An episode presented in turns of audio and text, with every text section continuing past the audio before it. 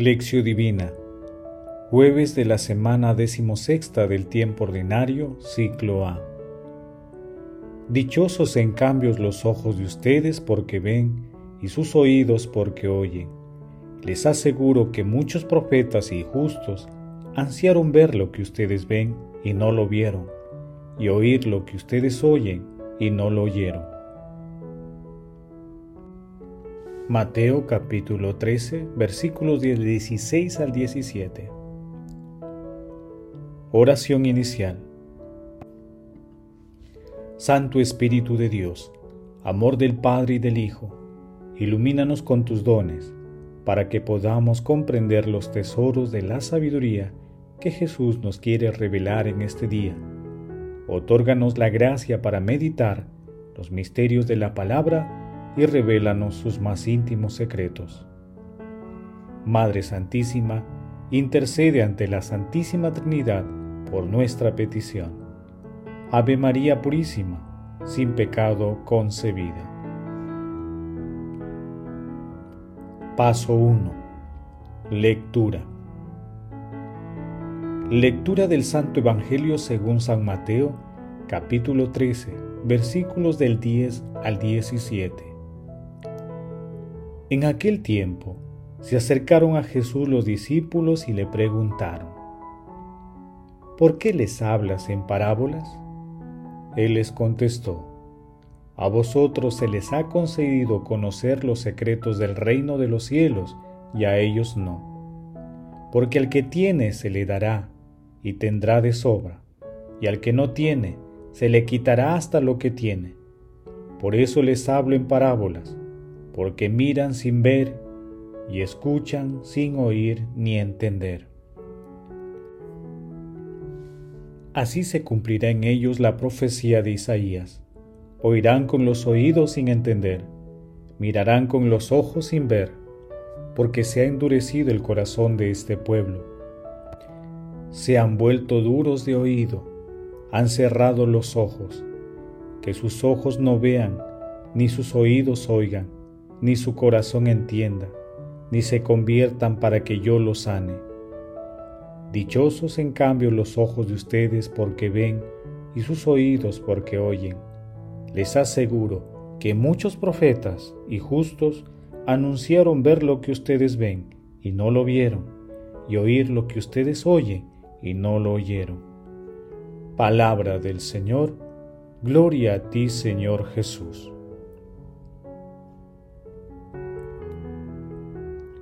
El pasaje evangélico de hoy se ubica en el discurso parabólico de Jesús, en el capítulo 13 de Mateo, específicamente entre la parábola del sembrador y su explicación. En el texto, los discípulos quieren saber por qué Jesús les habla a la multitud en parábolas. Jesús instituye una nueva manera de hablar y de enseñar a la gente sobre Dios de manera participativa y con autoridad. En las parábolas, con imágenes sencillas, Jesús realizaba comparaciones valiosas entre las cosas de Dios y las experiencias del pueblo. Jesús, citando la profecía de Isaías, señala una diferencia notable. Muchos entienden las imágenes de las parábolas, pero no comprenden su significado. Mientras tanto, sus discípulos creen y crecen espiritualmente a su lado. Asimismo, quienes no entienden los misterios salvíficos de Jesús, pierden hasta lo poco que creen saber sobre Jesús y el reino de los cielos. De esta manera, Jesús expresa con dureza de quienes no lo reconocen como el Mesías este mensaje contrasta con la bienaventuranza que dirige a quienes lo acogen. Dichosos en cambio los ojos de ustedes porque ven, y sus oídos porque oyen. Les aseguro que muchos profetas y justos ansiaron ver lo que ustedes ven y no lo vieron, y oír lo que ustedes oyen y no lo oyeron. Paso 2.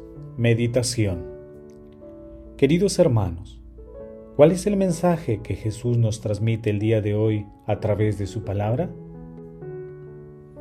Jesús es fuente de bienaventuranza y de dicha eterna. Es la luz que nos ilumina y disipa todas las oscuridades de nuestro corazón. Nuestro Señor Jesucristo es quien da sentido a nuestras vidas. Descubramos pues a nuestro Señor Jesucristo en su palabra, en los indigentes, en los enfermos, en los inmigrantes, en los presos, en los marginados de este mundo.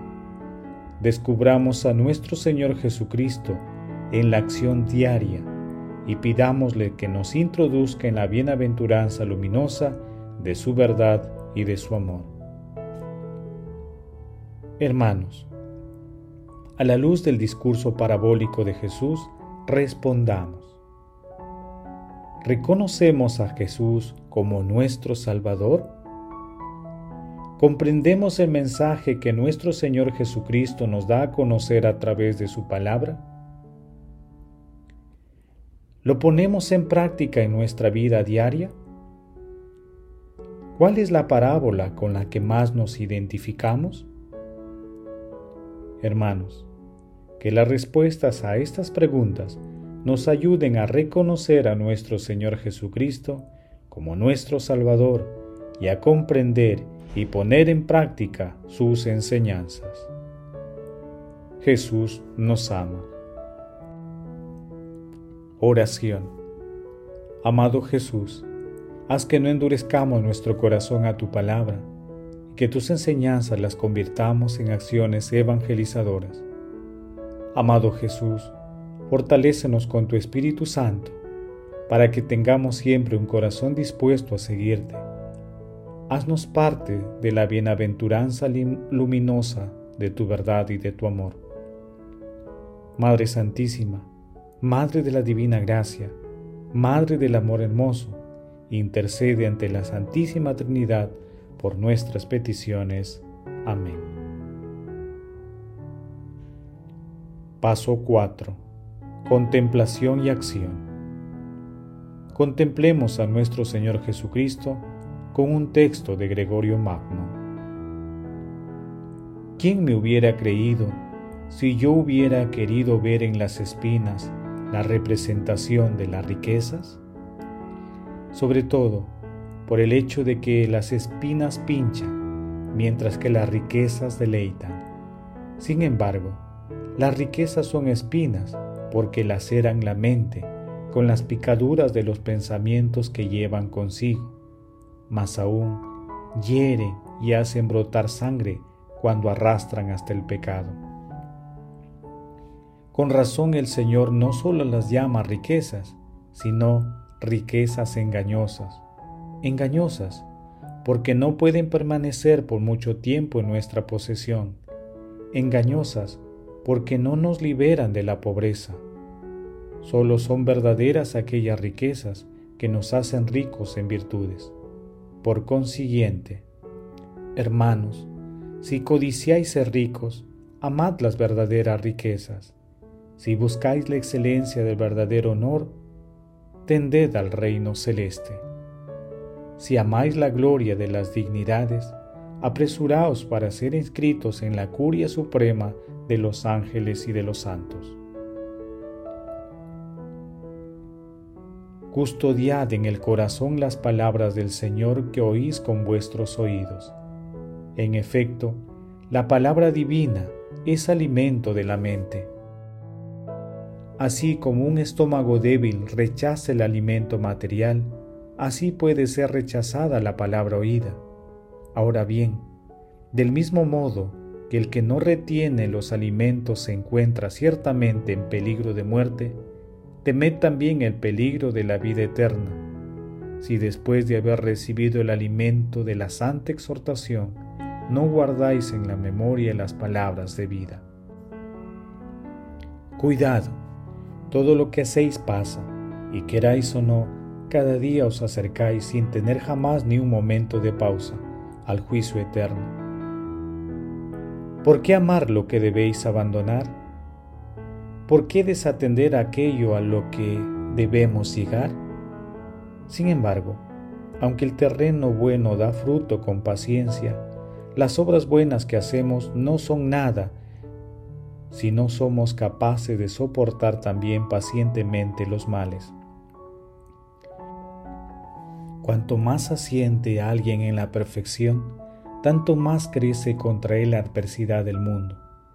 De ahí que se sigue que veamos a muchos que hacen el bien y con todo gimen bajo el peso de pesados fardos de tribulaciones.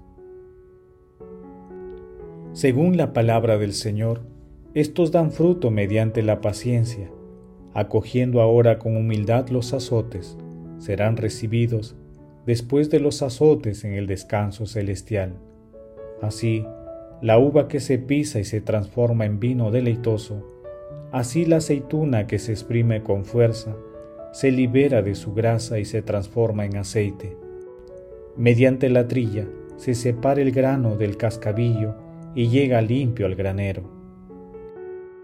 Queridos hermanos, hagamos el propósito de buscar con fe el gozo incomparable del encuentro personal con nuestro Señor Jesucristo.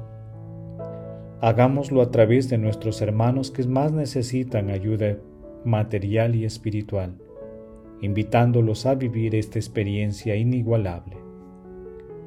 Glorifiquemos a Dios con nuestras vidas.